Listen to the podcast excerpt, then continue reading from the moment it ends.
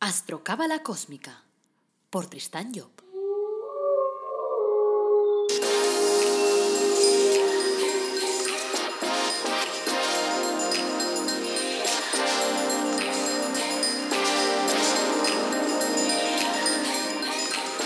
Astrocábala Cósmica, episodio 8. Te brindo una calurosa bienvenida a Astrocábala Cósmica el programa en el que hablamos de astrología cabalística y de cábala de forma amena, directa y clara. Enseñamos la astrocábala comprensible, la de andar por casa, la de aplicar día a día. Y este podcast te beneficiará en el sentido de ayudarte a conocerte mejor y a conocer a los que te rodean. Este programa te ayudará a convertirte en una persona más cósmica, porque oirás consejos y estrategias para ir avanzando en tu vida, para ser más feliz. Bueno, gracias por pasar este ratito conmigo. Y ahora, venga, vamos a pasar ya a tu dosis de astrocábala cósmica. Vamos. En el podcast de hoy, lunes, sobre astrología cabalística, hablaremos de los signos de fuego, de Aries, de Leo y de Sagitario. Soy Tristan Job, tu astrólogo, cabalista y escritor cósmico. Y antes de arrancar el tema de hoy, como siempre, quiero recordar que en nuestra web, el Árbol Dorado Academy, pues ofrecemos cursos gratuitos y productos para el crecimiento personal, productos relacionados con la cábala, con la autoestima, con la prosperidad, con la felicidad, con los ángeles de la cábala o incluso con el árbol de la vida. Así que te dejo el enlace en las notas del programa y dale un vistazo a ver si te interesa algo. Antes de empezar, os voy a contar un pequeño cuento. El rey Momo se titula. Un día, mientras el rey paseaba por los jardines de su palacio, se le acercó uno de sus sirvientes y le preguntó Disculpad, Majestad, ¿cuál es el secreto de vuestra gran sabiduría? Muy sencillo, respondió el monarca. Tengo dos orejas y una boca. Así que escucho dos veces y hablo solo una. Sin comentarios. Bueno, el objetivo de este programa es que cada persona descubra sus cualidades a través de la astrología cabalística. Así que Vamos al lío. En el episodio 5 hemos hablado de los elementos en su conjunto, de lo que significan y de su actuación en nuestro universo, porque es lo primero que da sentido a la astrología cabalística, saber que existe un orden. Desde el punto de vista convencional es difícil encontrar un sentido a la astrología, porque nos cuentan que son estudios que se iniciaron cientos de años atrás y que se han ido comprobando su eficiencia a través del tiempo. Vale, correcto, eso es cierto. Pero desde mi punto de vista, no es suficiente, porque le falta cohesión y le falta coherencia a ese discurso. La astrología cabalística se la da. ¿Por qué? Porque nos muestra la astrología como parte principal de un proceso evolutivo, un proceso que empieza en Aries y que termina en Virgo. Nos explico que el zodíaco forma parte de nosotros, porque es una parte integrante de la formación de nuestro mundo. Y visto así, no se trata entonces de que un planeta que está en el cosmos nos esté influenciando, sino que desde dentro de nosotros es de donde, desde donde actúa ese planeta. Y desde donde actúa esa energía, que en realidad es una energía. Y al conocer esta influencia, pues entonces podemos usarla a nuestro favor. Cuando comemos lentejas, el hierro de nuestro cuerpo atrae el hierro de las lentejas. Cuando se produce un aspecto planetario, es decir, cuando se encuentran en, ángulo, eh, en un ángulo determinado en el cielo dos planetas, pongamos que nuestra parte de Marte, de Mercurio o de Júpiter resuena con ese aspecto, como el hierro con las lentejas, y se produce entonces una influencia. Iremos desarrollando este apasionante tema pues en futuros episodios. Pero bueno, era simplemente para dejaros ahí un punto de reflexión porque es muy importante ver la diferencia que nos marca la astrología convencional con la astrología cabalística. Y la astrología cabalística, como dije en un principio cuando eh, expliqué esto de astrología y cábala, pues la astrología de alguna forma nos muestra cómo funcionan eh, las cosas y la cábala nos dice el por qué. Al unir las dos cosas, entonces le damos sentido. Hoy abordaremos en profundidad el primero de los elementos, el fuego, y sus tres signos, Aries, Leo y Sagitario. Antes de empezar, quiero puntualizar que aunque no hayas nacido bajo ninguno de esos tres signos, o no tengas tu ascendente en ellos, puede que tengas algún planeta. Y si no, seguro que una de tus casas terrestres cae en Aries, otra caerá en Leo y otra caerá en Sagitario. Esto es obligatorio. Ahora hablaremos de las caras en futuros episodios. Pero te lo puntualizo para que te des cuenta de que es importante que prestes atención aunque esos no sean tus signos principales. Además, puede, puede que alguno de tus familiares o amigos y tal sean de este signo. Y por lo tanto también hay que tener en cuenta que cada año, en lo que nosotros llamamos la revolución solar, que significa que es la carta astral de ese año concreto, tu ascendente va cambiando.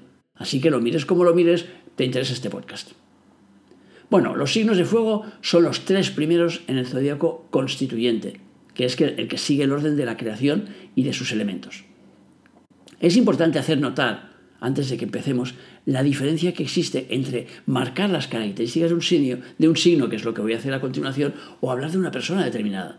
O sea, cada uno de nosotros en su carta astral tiene repartidos pues toda una serie de planetas. Y cuando hablamos del signo de una persona, estamos refiriéndonos a uno solo, al Sol.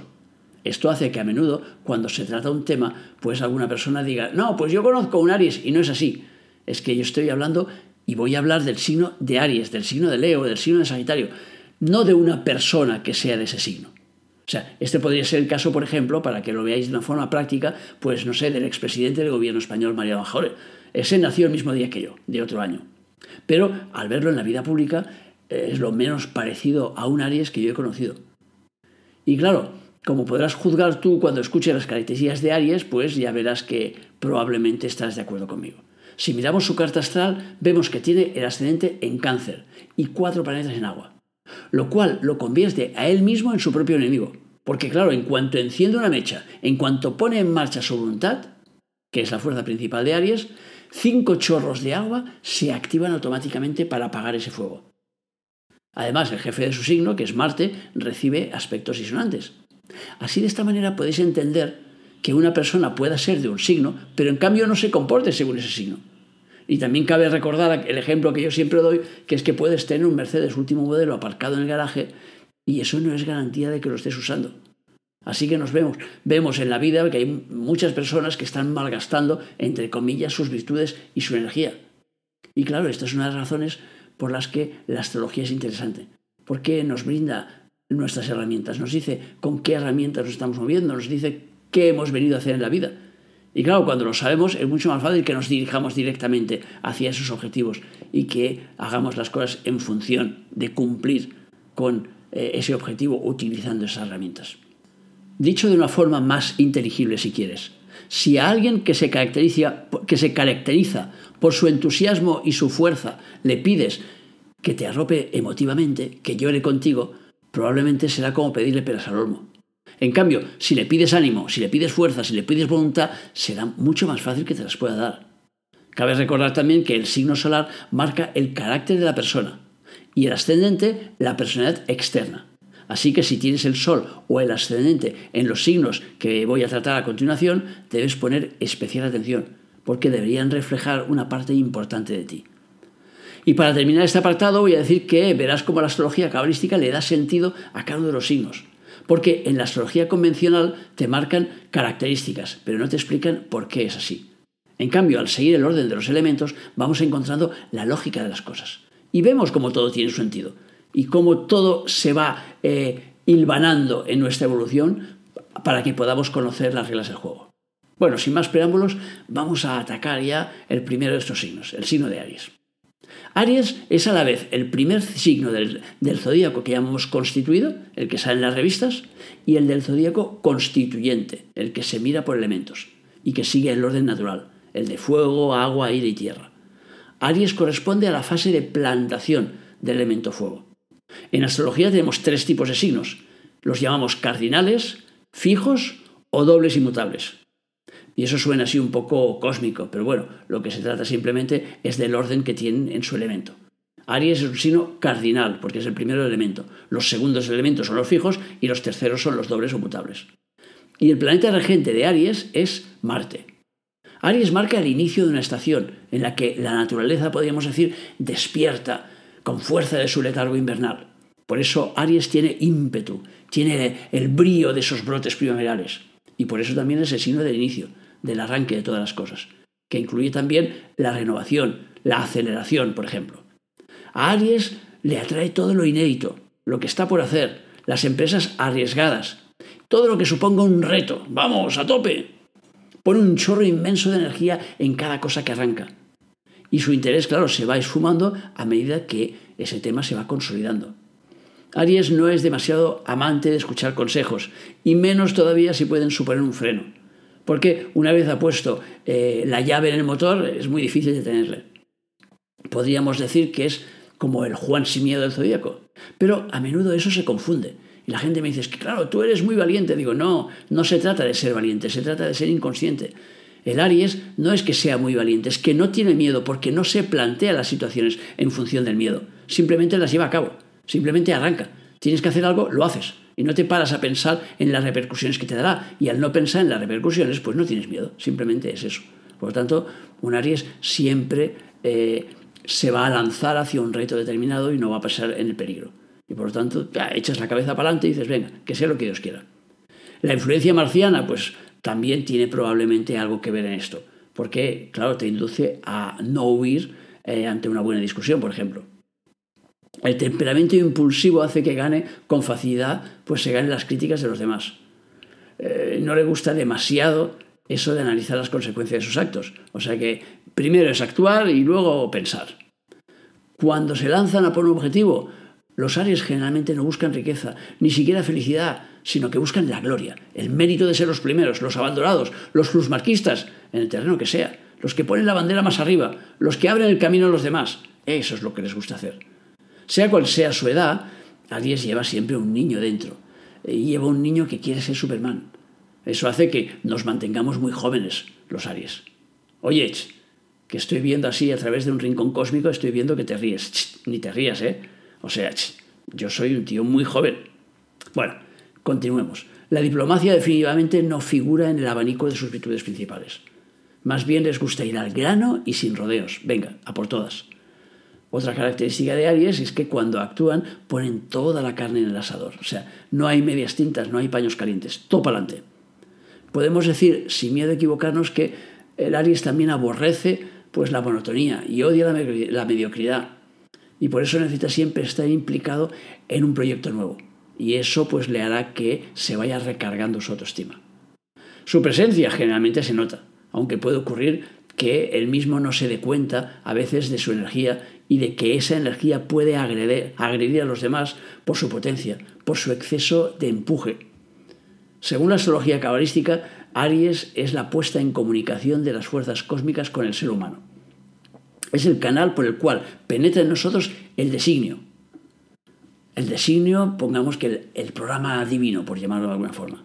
Pero los Aries pocas veces saben que son portadores del designio y actúan casi siempre de forma inconsciente, como si las cosas, las les cayeran en la cabeza. O sea, es, es como si de golpe sientes la necesidad de hacer algo y lo haces. Los demás tienen, signos hay que pensar que tienen un signo detrás que les puede servir de referencia. Aries no. O sea que a Aries la información le viene pues del más allá. O sea que, y se la cree porque ya está, porque no hay más, porque es lo que hay. Y esto suele desconcertar mucho a los que le rodean, porque el Aries puede de golpe pues darle la vuelta a su vida, irse en dirección contraria sin previo aviso, simplemente porque le ha caído en la cabeza que tenía que hacer aquello. Nos dice la cábala que los Aries son utilizados como cabeza de lanza, y la recompensa es darles a cambio una protección casi incondicional rodearles como de colchones para amortiguar pues, sus caídas, sus tropiezos, que suelen ser proporcionales a su entusiasmo y a la, a la fogosidad que generalmente les sobra. O sea, que alguien se asimila a la infancia, rige los primeros siete años de vida, así que de alguna forma Dios los cuida, los mima, como la madre de un niño, procurando advertirles a través de la intuición pues cuáles son las zonas de peligro. Precisamente gracias a esa ayuda, pues el Aries casi nunca conoce el desánimo y si lo conoce lo supera con facilidad. Ahora bien, un solo un Marte débiles o carentes de aspectos reducirían en gran parte esas características y entonces nos pueden dar una voluntad inoperante. Con una concentración de planetas en el signo, la persona sentirá que tiene muchos programas que cumplir y se lanzará en todas las direcciones por lo que le costará acabar lo que se propone, claro.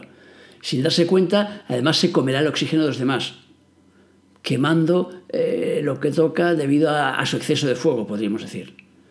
Y le reprocharán a menudo, pues, que deserta de su realidad para refugiarse en el planeta Agostini. O sea, esos aspectos también pueden hacer que le cueste mantener relaciones, tanto a nivel sentimental como profesional, ya que se lanzará en pos de un porvenir que se anuncia siempre brillante en su imaginación, pero que no parece llegar jamás.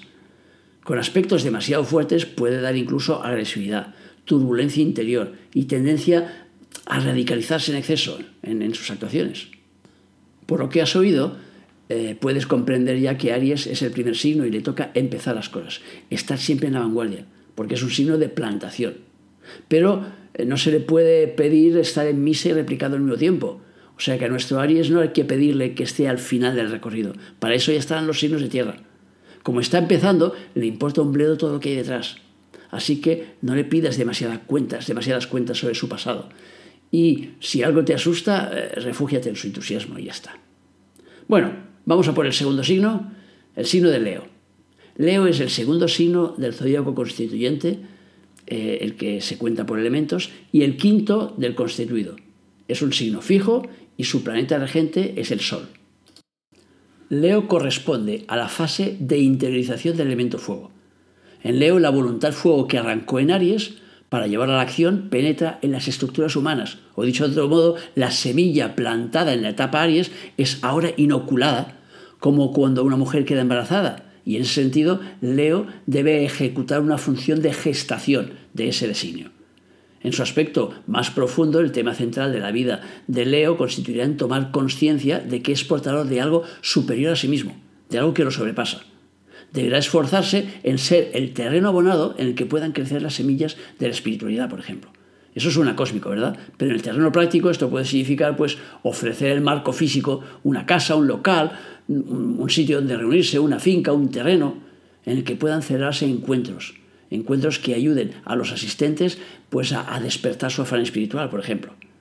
Entendiendo como espiritualidad pues, un concepto muy amplio por ejemplo, eh, la Leo Sandra Bullock fue reconocida con un premio a su labor humanitaria después del huracán Katrina, en el que ayudó a mucha gente pues, a volver a tener casa. No se trata en este caso de convencer ni de vender nada. El cometido del Leo se limita simplemente a ser la circunstancia propicia eh, para que los demás puedan descubrir su personalidad profunda. A veces cuesta entender eso de circunstancia propicia. Ayer, por ejemplo, vi un capítulo de The Good Doctor, que es una serie que te recomiendo porque es muy cósmica. En este capítulo había una madre que había sido ingresada porque había seguido una receta por internet en la que pedían que se bebiera un batido con la caca de su niña. Y parece que le sentó mal. Pero gracias a eso le efectuaron unas pruebas a su hija, que era una niña de corta edad, y le detectaron una malformación. Después de que todo saliera bien, la madre le dijo al doctor, me alegro de haber cometido ese error lo que en principio se ve como un error fue la circunstancia propicia para que se detectara la malformación de la niña y le salvaran la vida. Así, así se entiende un poco mejor, ¿verdad? Leo entonces es un signo, como hemos dicho, portador de algo superior a sí mismo y que propicia en los demás el descubrimiento de sus valores. Leo se siente empujado hacia la fidelidad, hacia un ideal superior, procurando que en su forma de ser pues no desentone demasiado con su misión profunda. Por eso decimos que Leo es el signo del orgullo. Además aporta esperanza y fe, pues ahí donde eh, a menudo hay pesimismo. O sea que es como una fuente de sabiduría. O sea que podemos decir que su lealtad y su fidelidad solo suelen igualarse a su nobleza y su pureza de alma. ¿A que suena bien eso? Claro, eso evidentemente cuando se dan las cualidades de Leo en estado puro, claro. Es el signo que rige el corazón en el largo de la vida, lo cual también nos puede marcar el nivel de importancia de su trabajo. La apetencia por lo cósmico, antes de manifestarse como tal, suele eh, ir precedida por un interés por los asuntos públicos, por ejemplo, por las actividades sociales, colectivas. De modo que Leo se sentirá generalmente a gusto eh, pues en reuniones sociales, en festejos, en tertulias, en ágapes. Además, será normalmente uno de sus grandes organizadores. O sea que, y así pues montará saraos en los cuales pues unas personas puedan conocer a otras o se les pueda abrir horizontes. Con lo que Leo, con eso ya habrá cumplido con su misión esencial. Por eso a veces vemos, por ejemplo, que un Leo organiza una fiesta y que cuando está todo montado el Leo desaparece, porque su función ya ha sido creada. O sea, que él ya ha montado la película para que los demás se conozcan, para que los demás se hablen, para que traten, para que hagan lo que tengan que hacer. Por eso encontramos siempre pues, a un Leo en medio de los grandes salados, como por ejemplo pues, Juan Antonio Samarán, que fue presidente del Comité Olímpico Español y del Comité Olímpico Internacional y que organizó pues, los mayores eventos deportivos. El Leo intuye en su programa humano eh, que tiene que ser fiel a un ideal superior y tiene que de alguna forma tiene que interpretar un guion que ha sido previamente escrito. Y así lo encontramos siendo la mano derecha y el escudero pues, de grandes personajes. Y por eso también el Leo procura comportarse siempre en consonancia con ese papel. Y así vemos, por eso son tan orgullosos. Difícilmente, si está bien aspectado, se rebajará el Leo a cometer pues, actos viles, o sea que porque su orgullo no se lo va a permitir. Y esta superioridad es sin duda la que imprime ese porte regio y aristocrático que suele tener, porque suelen tachar a veces a los leos de que están como separados del mundo, porque tienen un aire así de ser superiores, pero en realidad pues es el aire que tiene pues el león cuando va por la selva, o sea que todo el mundo está pendiente hacia donde se dirige. El problema, claro, aparece cuando el leo se compara con los demás. Y cuando ve, por ejemplo, que su vecino pues defrauda mil euros a Hacienda y dice, bueno, dice, a ese no le han pillado, así que yo también lo puedo hacer. Y claro, a Leo lo pillarán defraudando 100. Porque claro, Leo tiene que dar ejemplo a los demás. Y por lo tanto no se puede medir por el mismo rasero que se miden los demás. Leo sentirá de forma natural la necesidad de sobresalir, de hacerse notar ahí donde se encuentre. Es como si se dijera que su mensaje es demasiado importante como para pasar desapercibido. Y así, pues lo peor que puedes hacerle a un Leo es ningunearlo. Yo recuerdo a mi hijo, por ejemplo, que es un ascendente Leo, cuando era pequeño, entraba en las tiendas y decía, hola, hola, hola, hola, y lo repetía hasta que alguien se giraba y decía, hola, guapo. Y entonces él estaba ahí contento diciendo, ya está, ya se han dado cuenta de que he entrado y se han dado cuenta que soy guapo. O sea que uno de los trabajos en los que más eh, destaca entonces el Leo, que es más fácil para él destacar, pues será el de los actores. Por eso hay muchos actores Leo. El planeta regente, el Sol es el símbolo gráfico del signo. Y el león, que lo simboliza también, acentúan si cabe ese, ese, ese brillo y ese no pasar desapercibido. Si los aspectos formados por el Sol son favorables, pues la persona capta, digamos que las vibraciones superiores del signo. Y entonces será para los demás pues una luminaria. Y bueno, pues de alguna forma pondrá la luz en las tinieblas. Y aportará fe, aportará esperanza en el porvenir. Pero, en cambio, si hay malos aspectos, claro, ¿qué sucederá? Pues entonces sucederá entonces que intentará sobresalir a la fuerza, porque se acentuará esa necesidad de sobresalir. Y entonces, claro, eh, para, poderla, eh, para poder llevar a cabo, digamos, esa necesidad, ¿qué hará? Pues adoptará poses llamativas, organizará revuelos, o sea que llamará la atención, mirar a los demás por encima del hombro. O sea que, sobre todo si eh, pues ese sol recibe pues disonancias de otros planetas en su carta astral. La tendencia al egocentrismo suele ser asimilada a una etapa determinada de la infancia, en el que Leo puede pasar por una fase de caprichos y de pataletas eh, con un afán desmesurado de llamar la atención. Evidentemente, lo que, lo que debemos entender aquí es que si Leo es, un, es un, un signo que necesita llamar la atención, pues a un niño Leo hay que prestarle atención porque si no, si lo ninguneas, entonces lo hundirás. O eso, o buscará una manera de llamar la atención de una forma más cafre, para que te des cuenta que esté ahí. Las profesiones que armonizan con el signo de Leo pues son las de profesor, las de relaciones públicas, la de actor, la de alto dignatario político, la de organizador de cualquier evento. O sea que ahí es donde encontraremos generalmente la medida de los Leos. Podemos apuntar como principales claves de Leo pues la nobleza, la clase, el calor humano, la fidelidad, la generosidad y en los extremos, claro, el orgullo desmesurado o el deseo de destacar, la puerilidad o la tiranía incluso. Quiero apuntar la importancia de lo dicho al principio. Leo es un signo de interiorización. Esto significa que tiene la necesidad de digerir todo lo que, lo que sucede en su vida, todo lo importante de su vida. Y quiero remarcarlo para que comprendamos que los signos interiorizadores necesitan tiempo de digestión. Así que no le pidamos respuestas a un signo interiorizador, respuestas inmediatas, a los temas importantes sobre todo. Hay que darles tiempo de asimilación. Porque claro, si no le das tiempo, ¿qué pasará? Que la respuesta que te den será inmadura y que entonces esa respuesta podrá cambiar al cabo del tiempo. Así que acostumbrémonos que todos los signos que son interiorizadores hay que darles un tiempo, no les pidas de golpe, ¿te gusta esto? ¿Te gusta? Darles tiempo. Y verás que con el tiempo, pues entonces te van a dar el resultado, es decir, te van a dar la respuesta adecuada. También aprovecho para recordar que siendo Leo el signo del orgullo, es muy importante que lo respetemos. De lo contrario, nos colocarán en su lista negra y luego nos va a costar más salir de esa lista que de la lista de morosos. O sea que, y más sobre todo si tenemos en cuenta que se trata de una lista oculta, porque es un signo de interiorización, y la lista va por dentro. O sea que a menudo ni siquiera sabremos que estamos en ella hasta pasado mucho tiempo, hasta que a lo mejor sea tarde. Así que respetemos el orgullo de los Leo. Dijimos que Aries era el iniciador de proyectos, pues Leo será el estabilizador de proyectos. Bueno, vamos a por el último signo de fuego, a por Sagitario. Sagitario es el tercer signo del zodíaco constituyente, el que miramos por elementos, y el noveno del constituido. Es un signo doble o común, y su planeta regente es Júpiter. Corresponde a la fase de exteriorización del elemento fuego. O sea, dijimos que Aries era la plantación, Leo era la interiorización y Sagitario es la exteriorización. Es el que tiene que sacar el fuego hacia el exterior. Sagitario es el tercer signo de fuego y recuerda que estamos siguiendo un trayecto evolutivo y que vivimos en sesión continua, una vida tras de otra. Así que el designio espiritual que penetró por la puerta de Aries, que llenó su espacio interior a través de Leo, se exterioriza a través de Sagitario.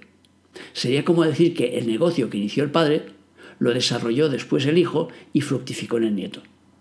Tendremos pues así que la, exteriorización de esa experiencia que se ha iniciado eh, en nosotros como una emanación en los mundos espirituales, ahora tiene que salir. La persona tampoco suele ser consciente de lo que está sucediendo, porque el fuego en general suele ser un elemento bastante inconsciente. O sea que las cosas se elaboran de forma, podríamos decir, automática. Aún así, uno de los trabajos esenciales de Sagitario será hacer que todo funcione en la Tierra como en el cielo. Es decir, que, que sigamos las normas establecidas en el cosmos. Incluso aunque no las conozca, el Sagitario tendrá esa tendencia a llevarnos por ese camino.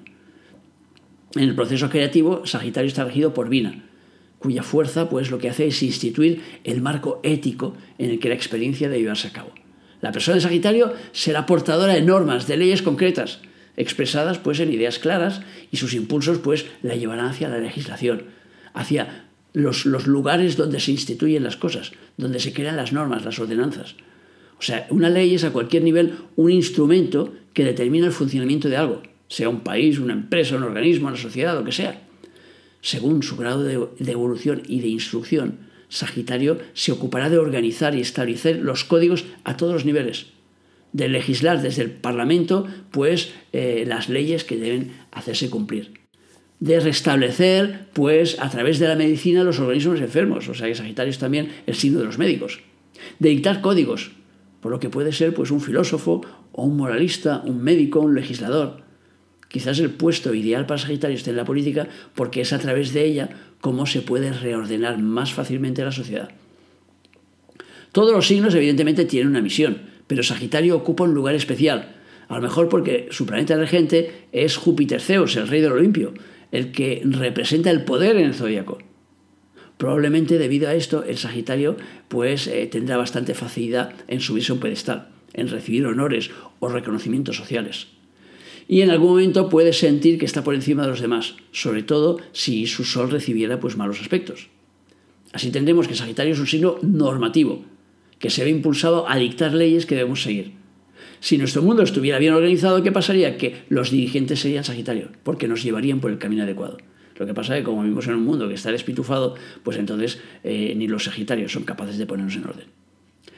Lo que sucede es que no siempre tampoco el Sagitario está en línea con lo que debería ser. Y, a veces pues esas leyes se imponen como eh, en el caso del mafioso, por ejemplo, el Luke Luciano, que imponía las normas pues, a golpe de, pistola. O como por ejemplo otro ejemplo de Sagitario es Hernán Cortés, que quemó sus naves para obligar a sus hombres a quedarse. O sea que esos son ejemplos evidentemente entre comillas negativos. Es decir, que imponen las normas en lugar de que esas normas sean aceptadas de una forma, eh, digamos, eh, normal, fácil para la gente. Natural, vamos, sería la palabra. Y también encontramos en este signo pues, a dictadores como por ejemplo Franco. Yo no sé, los que sois de mi quinta pues habréis tenido pesetas ahí en las manos. Y los que no os lo digo yo, eh, el cachondo de Franco hizo, eh, hizo acuñar en sus monedas, a lo mejor por inspiración divina, vete a saber tú, hizo acuñar lo siguiente, Francisco Franco, caudillo de España por la gracia de Dios. Manda cordons, como dirían ahí en mi pueblo. O sea que por la gracia de Dios, vamos allá. Pero claro, era un Sagitario. Por lo tanto, le tocaba marcar las leyes. Lo que pasa es que cuando lo haces de forma dictatorial, entonces lo estás marcando a la fuerza. Y cuando lo haces a la fuerza, nunca es el camino adecuado. Sagitario es además un signo de rituales, de seguir un orden determinado en las cosas. Y mi hijo, por ejemplo, que es un Sagitario, se acostumbró a llamar cuando era pequeño, a llamar a la puerta cuando llegábamos a casa. Un día eh, no le dejamos llamar a la puerta, o sea, no le llegamos a llamar al timbre, porque teníamos prisa. Y nos lió un escándalo que todavía nos acordamos le habíamos roto su ritual. Así que Nos encontraremos más de una vez, os encontraréis si tenéis algún hijo Sagitario, os, os encontraréis que esto sucede. No hay que romperle rituales. Cuando tiene un ritual, ay, ay, ay, uy, uy. Y lo mejor, evidentemente, es no dejar que tenga demasiados rituales, porque así tendréis menos problemas. Bueno, ya hemos dicho antes que el fuego se relaciona con entusiasmo, con pasión, con alegría, con fuerza, con empuje.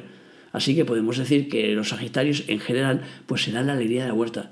Traerán su dosis de simpatía y de alegría ahí donde estén. Aportarán su fuerza, su entusiasmo al trabajo. Y entonces tenerlos cerca siempre es una buena cosa. Sagitario es el tercer signo de fuego, que se asimila con la espiritualidad, así que es la expresión de la espiritualidad, el que propicia los cambios que nos llevarán a avanzar, a evolucionar, el que nos lleva hasta el infinito o más allá, como decía el personaje, el Buzz Lightyear este. Pero cuando Sagitario no capta las ondas superiores del signo, entonces su energía esa de ir más allá se convierte en energía física y tendremos entonces la figura del viajero. Y por eso numerosos eh, blogs de estos y blogueros de, viajes y tal, pues están regidos por el signo este de los arqueros. Yo, por ejemplo, tengo mi ascendente pues en Sagitario, así que uno de mis trabajos es llevaros más allá. Y a fe mía, que lo intento desde hace más de 30 años, pongo a Dios por testigo, como decía aquella en lo que el viento se llevó. O sea que siendo Sagitario el signo de la ley, el de los jueces, de los legisladores, de las personas que representan la ley, pues será fácil que los Sagitarios sean escuchados en todos los dominios. Porque acabarán por mostrarnos la dirección, la dirección correcta. A veces lo harán por la parte directa, o sea, diciendo esto es así y será así, y a veces por la parte contraria. Porque muchas veces nosotros en la vida trabajamos aquello con el concepto ese de que al revés te lo digo para que lo entiendas. Los malos aspectos harán que esa moral, esas leyes, esas normas, esas órdenes sean perversas, torcidas o que no sean conformes a la ley cósmica. Y ya digo, es que a veces lo torcido pues es lo que nos lleva a descubrir lo recto, como en el caso de la mujer esa que decíamos antes, que tuvo que hacerse operar para descubrir que su hija estaba enferma. Y claro, cuando no somos capaces de reconocer, la verdad, pues debemos ver el espectáculo de la forma contraria, a través de la falsedad. Y eso nos dará conciencia de que no es el camino adecuado. El exceso de planetas en Sagitario dará lugar al fabricante de instituciones, al que reglamenta y codifica pues en todos los dominios. Y lo que hará con eso será dispersar su actividad. Entonces intentando poner su huella en todas partes y entonces no llegará a profundizar en nada. O sea que será el exceso de planetas en Sagitario será generador de dispersión. Las cualidades y defectos de Sagitario serán siempre muy pronunciadas. No habrá medias tintas. O sea, generalmente su caballerosidad, su jovialidad y su simpatía harán las delicias de las reuniones sociales, como hemos dicho antes. Está dotado de un espíritu abierto y poseído de una ansia de libertad. Así que limitar su, su ámbito de actuación o encerrarlo en, cuatro paredes, sean pues reales o incluso ficticias, será la peor ofrenda que podemos hacer a un Sagitario. También puede tener una cierta tendencia a rebelarse contra el orden establecido contra la familia, contra el ejército, contra la empresa, contra la sociedad, contra, el que quiera marcarle normas, el que quiera decirle cómo hacer las cosas. Y después también puede sufrir dispersión por querer abarcar demasiadas actividades a la vez, que eso también suele darse en los Sagitarios. Así que, recapitulando, tendremos que en Aries el designio divino entra como una semilla y nos impulsa a actuar de forma consciente. Y los malos aspectos pueden hacer que esa semilla pues dé frutos poco apetecibles, por ejemplo. En Leo, la semilla es germinada en la tierra humana, es asimilada e incorporada en nuestro interior. Y nos mostramos entonces como ejemplo a los demás. Los malos aspectos harán que la semilla haya caído en una mala tierra y que la asimilación del mensaje o su elaboración pues, puedan ser defectuosas. En Sagitario, la semilla es árbol y entonces su aparición pues transforma nuestro paisaje. Representa la fase de exteriorización de la espiritualidad y los malos aspectos pueden dar sobre Sagitario pues que el fruto esté tocado o esté podrido. Así vemos que los signos de fuego son portadores de energía, de dinamismo, que se traduce como entusiasmo, poder organizador, movilidad, afán de lucha, salud. Su atributo esencial, podríamos decir, de los signos de fuego en general es la voluntad. Si Aries era el iniciador de los proyectos, Leo será su estabilizador y Sagitario será el exteriorizador, el que hace que esa semilla fructifique. Bueno, hasta aquí el programa del lunes. Gracias, como siempre, por escucharme, por seguirme, por valorarme en las redes sociales, por apuntaros a, a, los cursos y dar el feedback. En las notas de este podcast, pues incluimos, como siempre, el email para que puedas compartir tus preguntas o dudas. Te recuerdo además que el próximo miércoles hablaremos de la cava, de, o sea, en el podcast de Cábala Práctica hablaremos de Keter y el milagro de un acto de voluntad. Veremos las actitudes que debemos tener para poder superar una crisis, así que no te lo pierdas. Quiero finalmente darte las gracias por tus valoraciones 5 estrellas en iTunes y tus me gustas y comentarios pues, en el Facebook, en el Instagram y en las demás redes sociales. Si te gusta este podcast, estaré agradecido, claro, que lo compartas al máximo de gente posible, porque de esta forma pues, podremos ayudar más. Y como siempre, lo último que me queda por decirte es que tengas un día feliz y que te acuerdes de nuestro lema. Apasionate, vive, cambia.